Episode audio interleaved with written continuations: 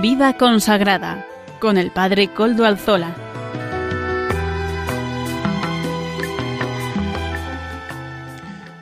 Buenas tardes, amigos y oyentes. Hoy es jueves y son las cinco de la tarde, una hora menos en las Islas Canarias. Es por tanto la hora de vida consagrada en Radio María. Les saluda con sumo gusto Padre Coldo Alzola, Trinitario. Hoy emito de nuevo desde Algorta, Vizcaya, desde la parroquia del Santísimo Redentor, que abro a todos ustedes para que también nos acompañen. Es la parroquia en la que diariamente se celebra la Eucaristía varias veces a eh, durante la jornada, tres veces los días de labor, algunas más los domingos, mm, y se reza también por todos los oyentes de este programa de Radio María. Nos encomendamos al inicio del programa al Beato Domingo Iturrate, nuestro patrono y protector. Saludo también a quienes nos están ayudando en el control de Madrid, hoy que es día 7 de octubre de 2021, que es la fiesta de la Virgen del Santo Rosario. Eh, advocación que se recuerda la importancia en esta advocación de dirigirnos afectuosamente a nuestra Madre a través del Santo Rosario. Fue la misma Madre de Dios quien nos pidió que lo recemos y lo difundamos para que a través de éste podamos obtener gracias abundantes. El rosario es una oración mariana, ciertamente, nadie lo puede negar, pero siempre tenemos que reparar que es también una oración cristocéntrica, así nos lo han recordado los santos padres. ¿Por qué? Porque es una oración centrada en Cristo, en su Hijo, en nuestro Señor, en el Salvador del mundo. Al enunciar los misterios y las avemarías que se suceden al rezar, nos ayudan a contemplar y meditar. ¿Qué? Los misterios del Salvador. ¿Y de la mano de quién? De la mano de María, la Madre que siempre estuvo cerca del Hijo. Ella nos enseña a acercarnos a estos misterios a través de sus propios ojos, porque todo en María es una invitación a amar al Hijo. Así lo fue en vida, así es también ahora lo que enseña a la Iglesia. El rosario, ¿cómo empieza? ¿Cómo surge? Pues no hay una certeza absoluta de cómo empieza esta oración en la Iglesia, pero tiene que ver con la oración de los sencillos, de los que no sabían leer, de los que necesitaban, necesitaban de la repetición y de acudir a la madre, a la mano de la madre, para poder gustar de su presencia y así poder rezar, ¿verdad? Porque, porque claro, la oración de los de los coros, del coro que necesita lectura, pues, pues suponía también la necesidad de leer, y no todos los fieles en todos los momentos de la historia de la Iglesia han sabido leer. Así pues, después será un hecho un hecho muy, muy, muy singular el que le dará la preeminencia a este rezo. Primero, este rezo que estaba en manos de los dominicos también y que lo difundieron desde Santo Domingo de Guzmán a todos los demás dominicos, ¿verdad? Las generaciones ininterrumpidas de dominicos. Pero fue en el 7 de octubre de 1571 en la batalla de Lepanto donde esta victoria hizo que San Pío de V, en agradecimiento a la Virgen María, instituyera como fiesta esta fiesta, como, como fiesta de la Virgen de las Victorias. Y además también se pidió que se celebrase el primer domingo de octubre. Además, añadió el título de Auxilio de los cristianos a las letanías dedicadas a la Madre de Dios. Más adelante, el Papa Gregorio XIII cambió el nombre de la fiesta eh, por el de Nuestra Señora del Rosario y Clemente XI extendió la celebración a toda la Iglesia de Occidente. Posteriormente, San Pío X fijó definitivamente la fiesta para el 7 de octubre e inmortalizó estas palabras Denme un ejército que rece el rosario y éste vencerá al mundo. Rosario, ¿qué es lo que significa? Significa corona de rosas, y tal como lo definió el propio San Pío V, es un modo piadosísimo de oración al alcance de todos, que consiste en ir repitiendo el saludo que el ángel le dio a María, interponiendo un Padre Nuestro entre cada diez Ave Marías, y tratando de ir meditando mientras tanto en la vida de nuestro Señor Jesucristo. También casi casi ya en el siglo XXI, en los albores del siglo XXI, San Juan Pablo II añadió los misterios luminosos al, rezo del Santo Rosario, escribiendo una carta apostólica Rosarium Virginis Mariae y, diciendo que esta oración mariana, en su sencillez y profundidad, sigue siendo también en este tercer milenio que iba a empezar en aquel momento, una oración de gran significado destinada a producir frutos de santidad. El Papa Peregrino concluye en aquel documento, Rosarium Virginis Mariae, con una hermosa oración del beato Bartolomé Longo, apóstol del Rosario. Todos hemos visitado la nueva Pompeya, ¿verdad? Pues ahí es el, la fundó este, este, este apóstol del Rosario beato Bartolomé Longo, que decía así: Oh Rosario bendito de María, dulce cadena que nos une con Dios vínculo de amor que nos une a los ángeles, torre de salvación contra los asaltos del infierno, puerto seguro en el común naufragio, no te dejaremos jamás, tú serás nuestro consuelo en la hora de la agonía, para ti el último beso de la vida que se apaga. Y el último susurro de nuestros labios será tu suave nombre, oh reina del rosario de Pompeya, oh Madre nuestra querida, oh refugio de los pecadores, oh soberana consoladora de los tristes, que seas bendita por doquier, hoy y siempre, en la tierra y en el cielo. Amén, amén. Qué bonita, ¿verdad? Esta oración del beato del beato Bartolomé Longo. Hermosa, hermosa oración. Y ahora paso sin más dilación a presentar los contenidos del programa de hoy. Comenzaremos con los apuntes de espiritualidad de nuestra colaboradora Natalia Mendieta. Además, también seguiremos con algunas reflexiones sobre la vida consagrada que en estos últimos días un servidor ha ido ofreciendo también a los oyentes, a ustedes. Amaro Villanueva nos presenta, como todas las semanas, el espacio Música para Evangelizar. Y finalmente, nuestra colaboradora también, Almudena Mendieta Echevarría, nos ofrecerá ese comentario de sabor litúrgico con el que concluiremos nuestro programa. Ya saben que se pueden poner en contacto con el programa por medio del correo electrónico del mismo yo se lo recuerdo, aunque seguramente que ya lo conocerán, vida consagrada arroba radiomaria.es. Vuelvo a, a repetirlo, vida consagrada, todo seguido y en minúscula, arroba radiomaria.es. Ustedes pueden escribirme a él y yo mismo les contestaré.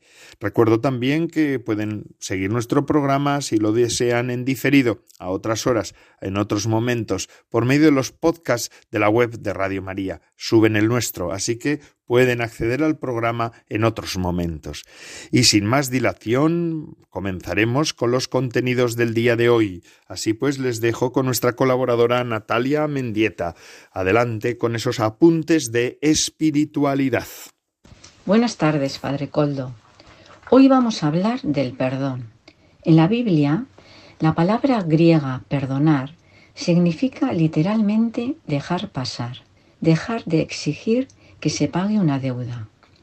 Jesús nos enseña a orar al Padre, perdona nuestras ofensas, como también nosotros perdonamos a los que nos ofenden. El perdón del Padre queda condicionado al perdón al prójimo. Perdonar es una obligación para el cristiano, porque todos tenemos deudas que nos deben ser canceladas.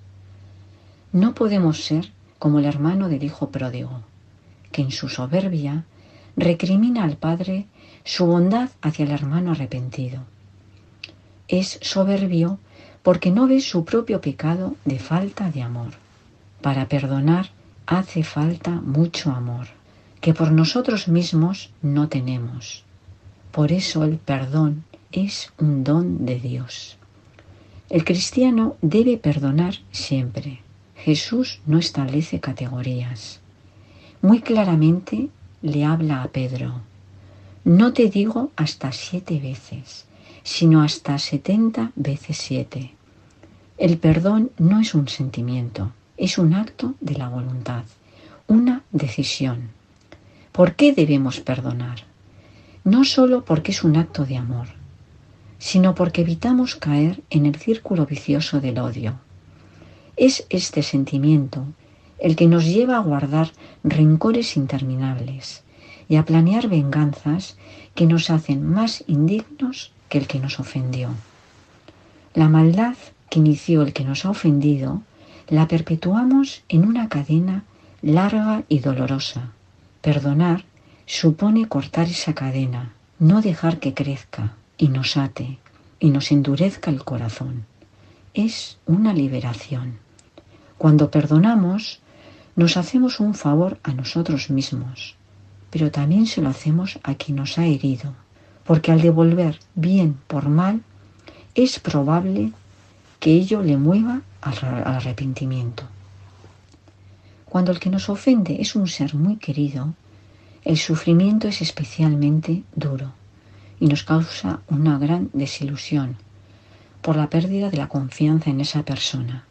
Se desea perdonar, pero ¿cómo restaurar la confianza? Solo Dios nos puede dar el amor necesario para conseguirlo.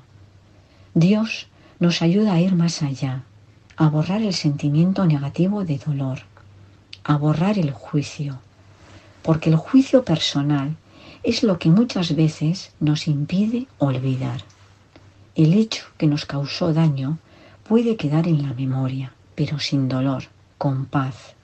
Dios nos empuja siempre a avanzar en el amor y tenemos que reconocer que detrás del propio dolor puede haber mucho de amor propio, orgullo o soberbia. Las ofensas recibidas nos purifican porque nos obligan a ser humildes, clementes.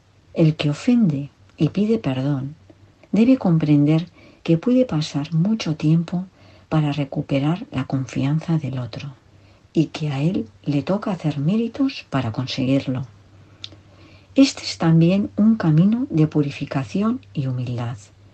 El cristiano recibe el perdón de Dios en la confesión.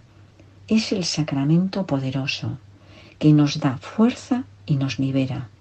Es la puerta de la conversión para tantas personas que han vivido alejadas de Dios por no saber o no querer perdonar. La confesión es abrir el corazón para que Jesús entre y toque nuestra herida y nos diga, tus pecados quedan perdonados. Vete en paz. Gracias Natalia Mendieta por sus apuntes de espiritualidad en este día del Santo Rosario en el que estamos y en este programa de vida consagrada en el que nos encontramos. Vamos a empezar entonces, como les decía, a hacer unas reflexiones sobre la vida consagrada. Y en concreto yo la última vez hablaba también de la vida en comunidad, de la vida mm, comunitaria, porque gran parte de la vida consagrada yo diría que la gran mayoría de la vida consagrada se nos presenta como vida en comunidad. ¿Hay algún tipo de, vida consagrada que no es en comunidad? Pues sí, ciertamente la hay, la hay mm, la vida eremítica también. Ayer celebrábamos la fiesta de San Bruno, eh, patrono y fundador de los cartujos, ¿verdad? Ellos, mm, su vida comunitaria es muy singular. En realidad, la vocación cartuja tiene mucho que ver con la vida eremítica y esta vida eremítica todavía sigue en la iglesia, tal como también sigue en la iglesia y se ha recuperado en los últimos años después del concilio la vocación de las vírgenes consagradas, que no necesariamente tienen que vivir en comunión, en comunidad, y también en comunión con la Iglesia vivimos todos, pero en comunidad y, por ejemplo, también algunos institutos seculares viven su vida eh, religiosa consagrada no en comunidad, sino en esas formas de vida también en sus casas, muchos de ellos. Pero gran parte de la vida consagrada se nos presenta en comunidad, comunidades religiosas, ¿verdad? ¿Y por qué? porque la comunidad, ya lo habíamos dicho en alguna otra ocasión anterior, es una posibilidad para la vida espiritual. Crecemos en santidad. Pero hay algunos en nuestras comunidades, bastante gente, diría yo, que piensa que para sus adentros, ¿verdad? que es imposible santificarse con algunos, que lo más que se puede hacer en algunos casos es rezar por el hermano débil o pecador, tener paciencia con él y no responderle a la primera de cambio, ¿verdad? Importa muy poco normalmente si en el corazón o en la mente del justo nace y florece como escondido cierto sentimiento de superioridad o de autosuficiencia. ¿eh? Quien piensa esto a veces suele tener también en su corazón algo de autosuficiencia y algo de superioridad. Em, bueno, a veces sí, muchas veces también muchos de nosotros nos enfrentamos a la vida comunitaria. Digo enfrentarnos, porque es así como lo vivimos muchas veces. El que suscribe y el que habla también, también, lo tengo que reconocer. Como una cierta serie de virtudes que yo creo que son a veces fingidas, ¿no? De benevolencia fingida, de fingido aguante, de fingida estima del otro. Pero mm, todos esos fingimientos, todos esos fingimientos acaban entorpeciendo la relación con Dios y complicando también la relación con los hermanos. ¿Por qué? Porque todo esto no es cierto. Porque para la vida comunitaria, para hacer que la vida comunitaria sea auténticamente un lugar de crecimiento espiritual, hay que partir Mm, el punto de partida siempre es el camino de comunión con el otro. Y mm, que va más allá y además que se da en la diversidad. Y va, también se da en el mal y va más allá del mal. Es también una experiencia espiritual personal que se va compartiendo con otros que también son pecadores, porque quien pretenda pensar que se va a reunir entre santos, pues al final lo está haciendo muy mal porque no se va a encontrar esa comunidad perfecta nunca. Y además eso va a tener grandes dificultades en la vida, en la vida de las personas. Pero es verdad que la vida comunitaria se da en el mal y en el pecado, pero va más allá del mal y del pecado. Y es que la comunión entre los hermanos, la comunión fraterna, no solamente la vida comunitaria, sino la comunión fraterna que tiene que sostener la vida comunitaria, es fruto de la calidad de la relación con Dios. Eh, y claro, por tanto, por tanto, si la comunión es fruto de la calidad de la relación con Dios, entonces se puede decir que la santidad es también comunión fraterna. El que aprende a vivir en comunión con los demás aprende a ser santo, a ser santa. Nos cuesta entenderlo, pero es así. Quien aprende a vivir en comunión con los demás aprende a ser santo.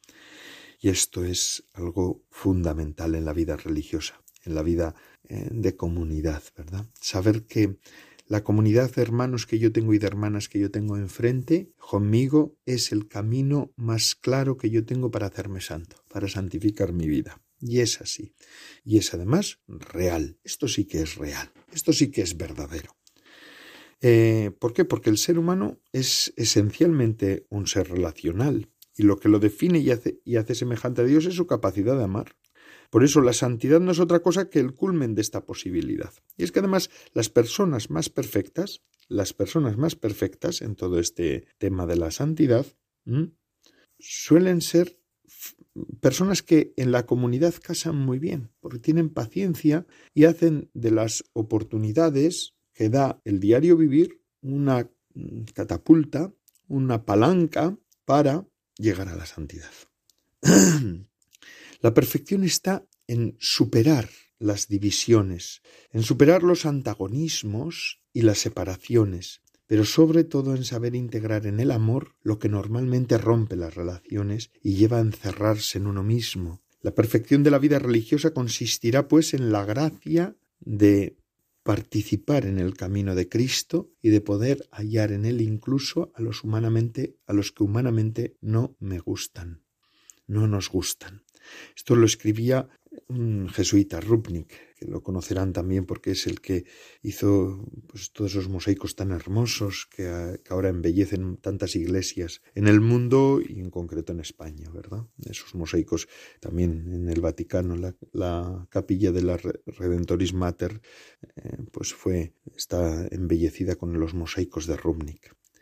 Y es que es eso, la perfección que hemos entendido siempre en la vida religiosa, como uno de los pilares fundamentales de la vida religiosa consistirá en adoptar un, un criterio que supere siempre el de la amabilidad y el mérito, es decir, ser amable y tener mérito de aguantar a los demás, como muchas veces nos presentamos los religiosos ante la vida religiosa y ante la vida comunitaria, y este de paso a otro criterio que es el fundamental y que es el que verdaderamente nos tiene que hacer pensar, el criterio de la misericordia, el amor que sobrepasa la justicia, como decía el Papa San Juan Pablo II en Dives y Misericordia, ¿no? La misericordia es el amor que sobrepasa la justicia es la porque la justicia es el, la caridad en grado mínimo, decía el Papa San Juan Pablo II en aquella carta tan hermosa, y la misericordia es en cambio la caridad en grado máximo, porque es el amor que supera a sí mismo y trasciende a la justicia. Decía esto el Papa San Juan Pablo II en Dives y Misericordia una carta antigua, ya, bueno, antigua no es tanto, pero es de hace 40 años, para mí ya cuando yo era niño la escribió, pero que es un tesoro también ¿eh? sobre esta cuestión de la misericordia. Yo creo que tendríamos que recurrir a ella más a menudo para nuestra vida comunitaria también, ¿eh? porque es importante. Es una obra que hizo el Papa San Juan Pablo II que verdaderamente ha dejado como una aportación, como tantas que él ha hecho a la Iglesia. La santidad nosotros, a la que somos llamados nosotros hermanos y hermanas, y que es evidente que solo puede realizarse en la comunión fraterna, porque es nuestro, nuestro, es la comunión fraterna y la vida fraterna es el caldo de cultivo en el que estamos nosotros. Y es que el ser humano, si tú le, le lo lo sacas de la vida en común, de la comunión fraterna, en realidad lo estás desnaturalizando. En realidad es eso, en realidad es eso, es eso. El ser humano no puede vivir fuera de la comunión, porque la misma personalidad está hecha para vivir en comunión. Eh, pues, y por eso la santidad a la que somos llamados es evidente que solo puede realizarse en la comunión fraterna, sobre todo cuando nos encontramos con la realidad del pecado del otro. Eh, porque claro, cuando uno se encuentra con el pecado del otro, ¿qué es lo que nos viene lo primero? Pues exorcizarlo o alejarlo de nosotros, ¿verdad? Mm, pues y así se construye pues una identidad, en realidad artificial. Eso es una falsa santidad que pasa por alejar al hermano. Y esta clase de misericordia es necesaria para la madurez humana y es también una experiencia típicamente cristiana cuando experimentamos el amor de Dios, que desde siempre nos ha perdonado en la cruz de Cristo y que sigue teniendo misericordia con nosotros, decía el Papa San Juan Pablo II, en el perdón que tanta gente nos ha otorgado desde el primer instante de nuestra vida. Nosotros somos hermanos, y eso es así, seres perdonados desde siempre, pensadlo un poco, y capacitados por la gracia para perdonar. Qué bien. Qué hermosura, ¿no? Nosotros somos eso, sobre todo y ante todo somos personas que hemos recibido el perdón desde el primer momento de nuestra vida. Y no solamente el perdón de Dios, que también, que fundamentalmente, sino que el perdón de Dios también se ha expresado y se sigue expresando y se sigue realizando esta es la palabra, en el perdón de tantos. Yo, tengo que reconocer que he experimentado tantas veces en mi vida el perdón, la comprensión de mis hermanos, de la gente, vamos, de mi familia, desde que era niño, ¿no? He experimentado. Hay de esos niños que no reconozcan y que no, no saben reconocer el perdón, o niños que no pueden experimentar el perdón de sus familias, ¿verdad? Es muy complicado que una persona que no se le haya perdonado nunca, que con el que se haya sido demasiado duro y estricto desde que era niño, pues esa persona pueda experimentar el perdón. Yo creo que del mismo modo, en el momento presente, en la historia presente, en la educación actual de los niños, se está creando también niños muy irresponsables porque se les, se les hace entender que no hay consecuencias para las cosas que hacen mal. Eso tampoco es bueno, tampoco es bueno. Al niño hay que exigirle justamente que sea responsable de lo que hace mal, pero después también hay que perdonarlo tantas veces, porque esta es la experiencia que después va a cimentar, mm, va a cimentar todo, ¿no? Toda la experiencia durante toda su vida. Y es así, la misericordia, decíamos que es el amor que sobrepasa la justicia, eh, pues verdaderamente que hayamos sido llamados a la vida no se debe desde luego a la justicia ni a ningún mérito previo. Nosotros no hemos tenido ningún mérito previo para venir a la vida, sino a un amor sin medida, es decir, a, una a un amor misericordioso, fuente de todo bien, ¿verdad? Y es así. Fijaos, ese amor eh, fue el de nuestros padres que nos concibieron, desde el amor y por el amor. Pero ese amor también es, como no, fuerte de, de Dios, que nos ha hecho también así, desde el amor y por el amor. Qué hermoso. Pues todo esto es el fundamento de la misericordia, que nosotros también estamos llamados a, a, caminar y a, y a, ofrecer también en donde estamos, ¿verdad? Bueno, pues vamos a, ahora a hacer unos momentitos de silencio, por mi parte, pero en la radio no se puede hacer silencio, si no da la sensación de que se ha ido la emisión y empezaríamos a ponernos nerviosos todos, no se puede hacer gran silencio en la radio, por eso vamos a hacer unos momentos de música que nos ayuden a meditar un ratito lo que estamos hablando. Vamos a unos poquísimo tiempo, ¿eh? Enseguida volvemos. Vuelvo nada de tiempo.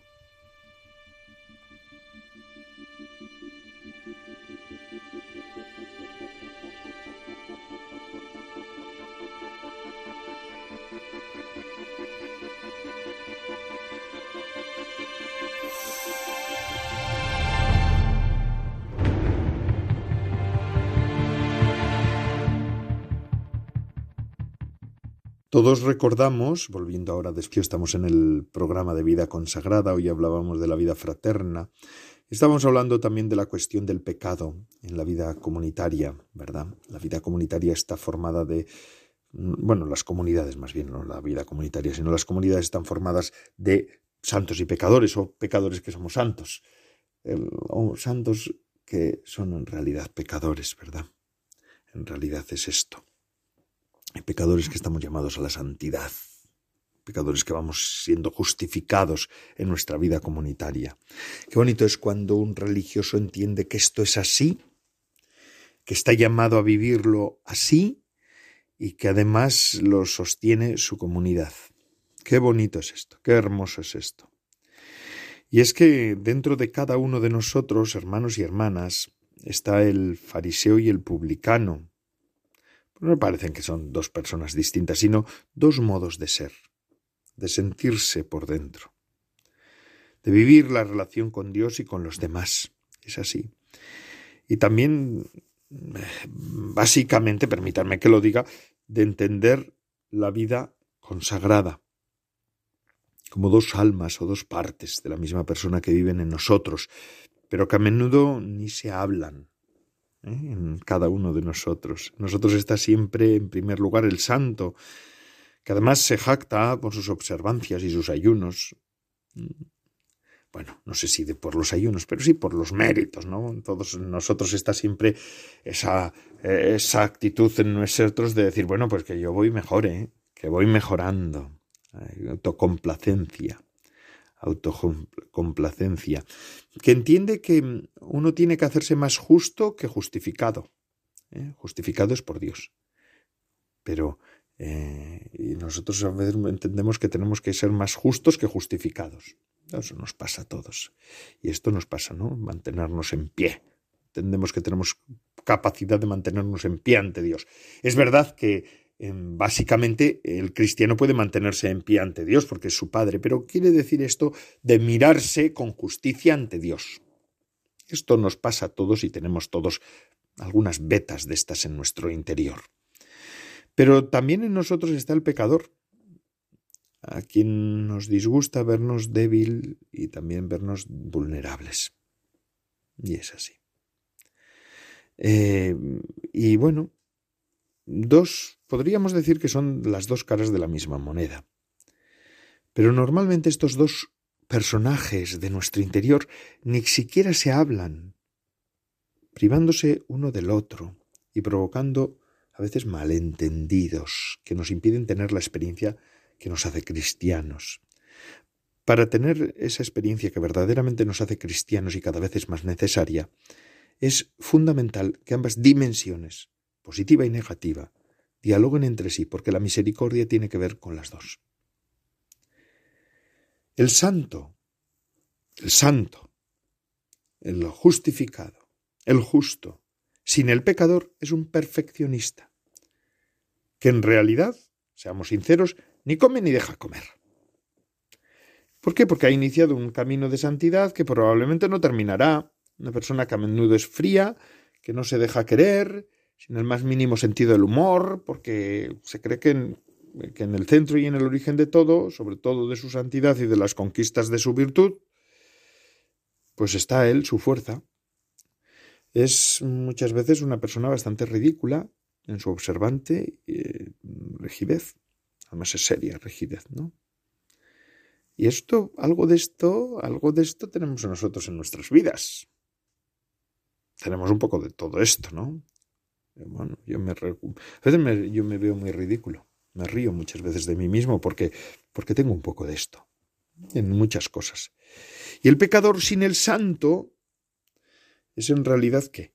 Una persona pues pues pues eso, deprimida y o desconfiada, que se contenta normalmente con muy poco y que puede pasar por humilde ante sí y ante los demás, compadeciéndose de sí mismo ante los demás, para que los demás le dirijan, le digan lo contrario, ¿no? Ay, cuántas veces esto lo hacemos. Esto se llama falsa humildad también. ¿eh? ¿Cuántas veces, cuántas veces, cuántas veces, cuántas veces hacemos esto de la falsa humildad? Es un recurso que tenemos mucho. Los religiosos y los no religiosos, ¿eh? Esto no creéis que... Muchas veces yo me encuentro a gente que te dice mm, que es complicadísimo, complicadísimo que te reconozca que hace bien las cosas. Porque parece que está buscando la, que tú se lo digas, ¿verdad? Es así. Y yo muchas veces también lo hago. Yo también me apunto a esto. Eh, pues así pues el santo sin el pecador es el justo presumido que no deja a Dios omnipotente mostrar la potencia de su gracia en él. Y el pecador sin el santo es el desesperado que le hace a Dios la faena de no creer en su misericordia. Fijaos, el santo transmite al pecador, siempre dentro de nosotros se entiende, ¿no? Como dos dimensiones en nuestra vida, el fariseo y el publicano, la certeza siempre consoladora que de la acción previniente de la gracia y de un amor que nos ha perdonado desde siempre. Incluso el amor de Dios nos ha perdonado incluso antes de pecar y fijaos, eh, y de arrepentirnos. Y que además ese amor es infinitamente más grande que todas las debilidades humanas. El pecador indica al santo, al que aspira a serlo, que la senda obligada y privilegiada que lleva a la santidad es sobre todo la experiencia de la debilidad, no sólo perdonada, sino superada por la potencia de la gracia. Y además este pecador lo invita al santo a no tomarse demasiado en serio en su santidad personal. Yo recuerdo aquí una anécdota ¿no? que me contaron de San Juan de Dios, ¿no? que dice que cuando en Granada él se disfrazó de un tiempo y paseó por Granada, por mandato de su director espiritual, haciéndose reír y haciendo que otros se rieran, se rieran de él, ¿no? Por eso, porque es importante no tomarse del todo en serio. El ser humano es a la vez pecador y santo. Junto a los grandes anhelos que tiene siempre grandes tentaciones, el contacto con Dios. Y esto no solamente yo, tú y cada uno de nosotros, sino que esto también se vive en comunidad, en comunidad, en el trabajo interpersonal, eh, pues por eso es importante a nivel, a nivel personal e interpersonal que uno no es mejor que los demás y que es un pecador al que se le ha perdonado por lo menos tanto como los demás, ¿verdad? Es decir, ¿por qué es importante saber todo esto de que en nosotros hay un santo y un pecador para la vida comunitaria? Porque en ese sentido, uno, en primer lugar, no juzga a los demás de una manera dura, porque sabe que en uno también está el pecador y conoce el pecado de los demás también. En segundo lugar, porque también uno, sabiendo que hay un santo en cada uno de nosotros, un justo en cada uno de nosotros, pues también celebra la santidad de los demás. Es decir, puede vivir la vida sin herirse ni zaherirse los unos a los otros. Y es que en gran medida de las personas, pues, en gran medida de las personas, ¿qué es lo que ocurre? Que vivimos muchas veces sin reconocernos a nosotros mismos, sin conocernos a nosotros mismos, y esto nos lleva y nos imposibilita a vivir en comunión con los demás. Y esto es una de las cuestiones fundamentales que hoy más que nunca es importante ir dándonos cuenta en la vida comunitaria. ¿Por qué? Porque en otras épocas la vida comunitaria, la vida religiosa quiero decir, estaba muy volcada a la pues volcada muy importantemente y fundamentalmente a la misión que se hacía, ¿verdad? Porque las, los religiosos y religiosas teníamos muchas misiones y muy fuertes misiones, ¿no? en cambio, en cambio, ahora que la vida comunitaria es mucho más reducida y que muchas veces, en la misión quiero decir, muchas veces los religiosos y religiosas, por las edades que ahora se tienen, pues viven más en comunidad que antes, tienen que convivir más, pues es cada vez más importante reconocernos, vernos, gustarnos y estar juntos. Y además poder hacer un, un camino espiritual así. Porque la vida religiosa, la vida comunitaria y la vida religiosa no es solamente un convivir, sino que es hacer un camino espiritual así, así, de este modo, espiritual de reconocimiento de, nuestra, de nuestros dolores, de nuestros pecados y espiritual también que nos lleva a vivir en plenitud. Bueno, y, poder así irnos transformando los unos a los otros. Me decía a mí un hermano, y voy a acabar un hermano enfermo. Fijaos, este hermano vivió toda su vida religiosa. Desde a los 18 años le detectaron esquizofrenia. Murió casi con 80. No pudo ser ordenado sacerdote, pues precisamente por esta enfermedad. Tenía varios hermanos religiosos y por eso pues siguió adelante y le apoyaron mucho esos hermanos naturales suyos dentro de la orden ¿no? nuestra trinitaria en la que él también participaba. Yo lo conocí ya al final de su vida, en la, ya en la ancianidad. Tenía muchos problemas, claro, la medicación tan fuerte a esa enfermedad pues, pues, pues le hizo mella durante su vida, ¿no? Y recuerdo que me decía, Dios nos ha llamado a la vida comunitaria para que nos amásemos. Dios nos llamó para que nos amásemos, pero también para que nos amasemos. Y este amasemos tiene mucho que ver con lo que hemos estado hablando. Bueno, pues con esto hoy ya doy por terminado este momento de reflexión que he querido compartir con ustedes sobre la vida comunitaria. Alguna otra vez hemos hablado también de la vida comunitaria y ahora seguimos con nuestro programa y en concreto ahora con Amaro Villanueva, música para evangelizar. Amaro, ahí te dejo tu espacio, a ver qué nos traes hoy.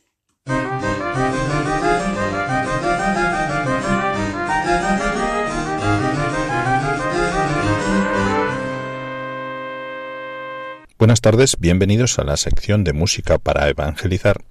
Hoy escuchamos la canción de Ricardo Montaner, La Gloria de Dios. Le acompaña su hija Eva Luna Montaner. La escuchamos.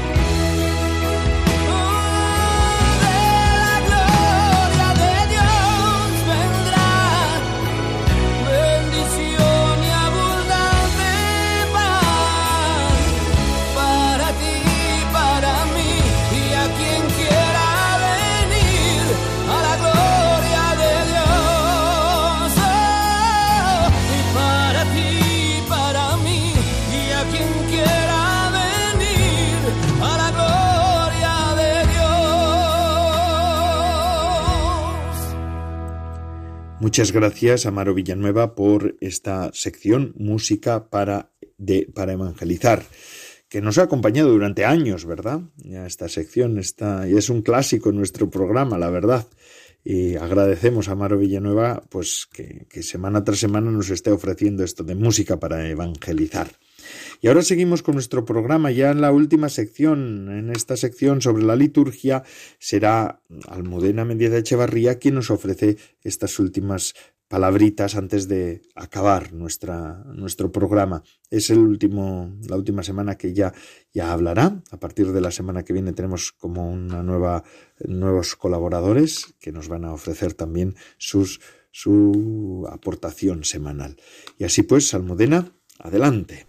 Buenas tardes, Padre Coldo. Hoy comentamos el Evangelio del domingo, que nos dice, Maestro, todo eso lo he cumplido desde pequeño. Jesús se le quedó mirando con cariño y le dijo, Una cosa te falta. Anda, vende lo que tienes, dale el dinero a los pobres, así tendrás un tesoro en el cielo y luego sígueme. En este Evangelio Jesús nos muestra lo que es necesario para entrar en el reino del cielo, desprendimiento, desapego y servicio.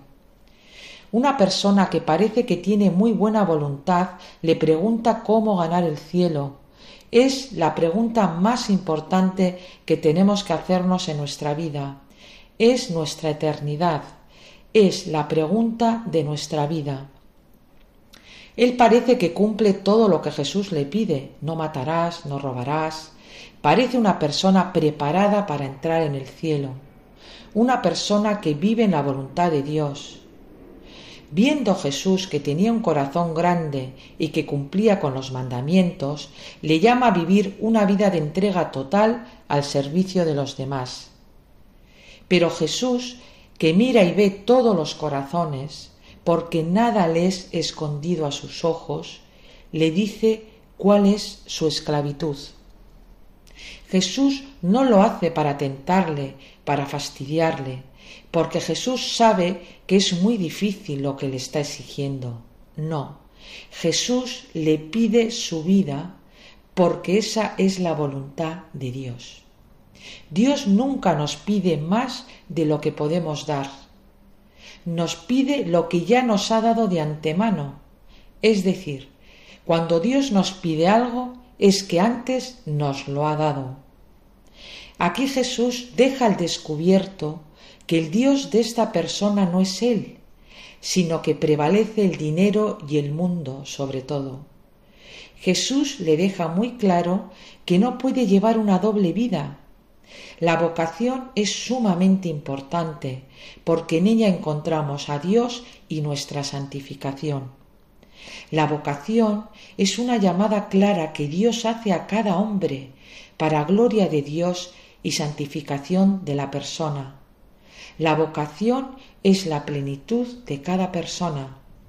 Los otros apóstoles y discípulos habían sido llamados por Jesús y lo habían dejado todo por él y Jesús ya les llena de plenitud aquí, en la tierra, por su generosidad total.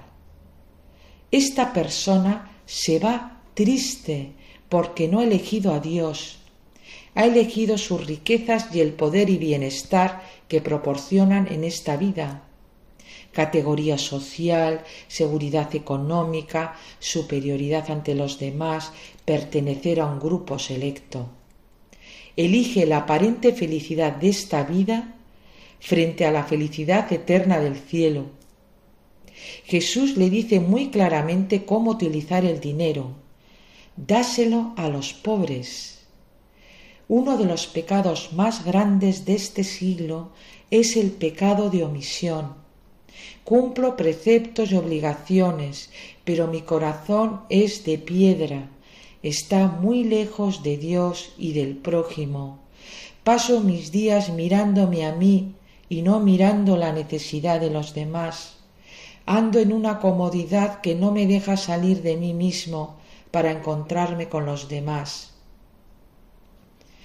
Si el corazón no desborda en obras, no tenemos una fe viva, nuestra fe está muerta esta circunstancia de tener mucho dinero, en vez de acercarle a Jesús, pudiendo ser generoso con los demás, parece que le bloquea. El prójimo no parece estar en sus pensamientos ni en su corazón. En vez de abrirse en auxiliar a los demás, parece que le esclaviza y le hace encerrarse en sí mismo. El hombre se queda mudo ante Dios. Y luego Jesús le sigue diciendo, sígueme. Jesús le deja muy claro que no puede servir a dos dioses y deja claro que el dinero es el Dios de este mundo, pero que no tiene ningún valor en el cielo. Solamente las obras realizadas con ese dinero le llenan de mérito o de vacío. Muchas veces parece que aparentemente somos buenos porque cumplimos preceptos, obligaciones, pero escarbamos un poco y vemos que estamos muy lejos. Podemos vivir en una comunidad, en una familia aparentemente católica, cumpliendo horarios, preceptos, obligaciones, pero no crecemos espiritualmente. Y ahora delante de la palabra del Señor me hago esta pregunta ¿De quién estoy enamorado? ¿Dónde está mi corazón? ¿Qué me pone triste? Porque lo que debemos examinar constantemente es nuestra intención, si tenemos rectitud de intención en nuestras obras y pensamientos. ¿Dónde está mi meta? ¿En este mundo o en la eternidad del cielo? Y dice Jesús, Hijos, qué difícil le es entrar en el reino de Dios a los que ponen su confianza en el dinero. Más fácil es a un camello pasar por el ojo de una aguja que a un rico entrar en el reino de Dios. En el cielo no recibe premio el oro, sino la virtud, la virtud y la sumisión a la voluntad divina. El que trabaja para el reino pone todos sus talentos y bienes a disposición de Dios. Él no se reserva nada. Se alegra en alimentar a sus hijos y a los extraños, porque sabe que su amor por el prójimo va a tener una recompensa en el cielo. Y Jesús nos dice es imposible para los hombres, no para Dios. Dios lo puede todo. Si no tenemos nuestra meta en el cielo, estamos perdiendo el tiempo, porque la verdad caerá sobre nosotros inevitablemente y nos encontrará con las manos vacías. Nuestra Madre del Santo Rosario, la Reina de la Paz, interceda por todas nuestras familias y podamos entregarle muchas Ave Marías para la salvación del mundo. Buenas tardes a todos. Feliz domingo. Agradecemos a nuestra colaboradora Almudena Mendieta Echevarría esta, esta, esta contribución con, de litúrgica, ¿verdad? Este comentario litúrgico con el que acabábamos ya el programa, porque el programa de vida consagrada ha acabado de Radio María, ha concluido una semana más. Gracias a todos los que semana tras semana nos ofrecen su fidelidad y compañía. Es una gozada contar con ustedes. Son ustedes la razón de ser de nuestro programa y la de tantos programas, todos los de la radio de la Virgen. Ahora les dejo con la hora feliz, el espacio dedicado a los más pequeños de la casa. Y además esto no para, amigos. Se despide de todos ustedes Padre Coldo Alzola, Trinitario. Recen por mí. Yo lo hago por ustedes. Hasta la semana que viene, si Dios lo quiere.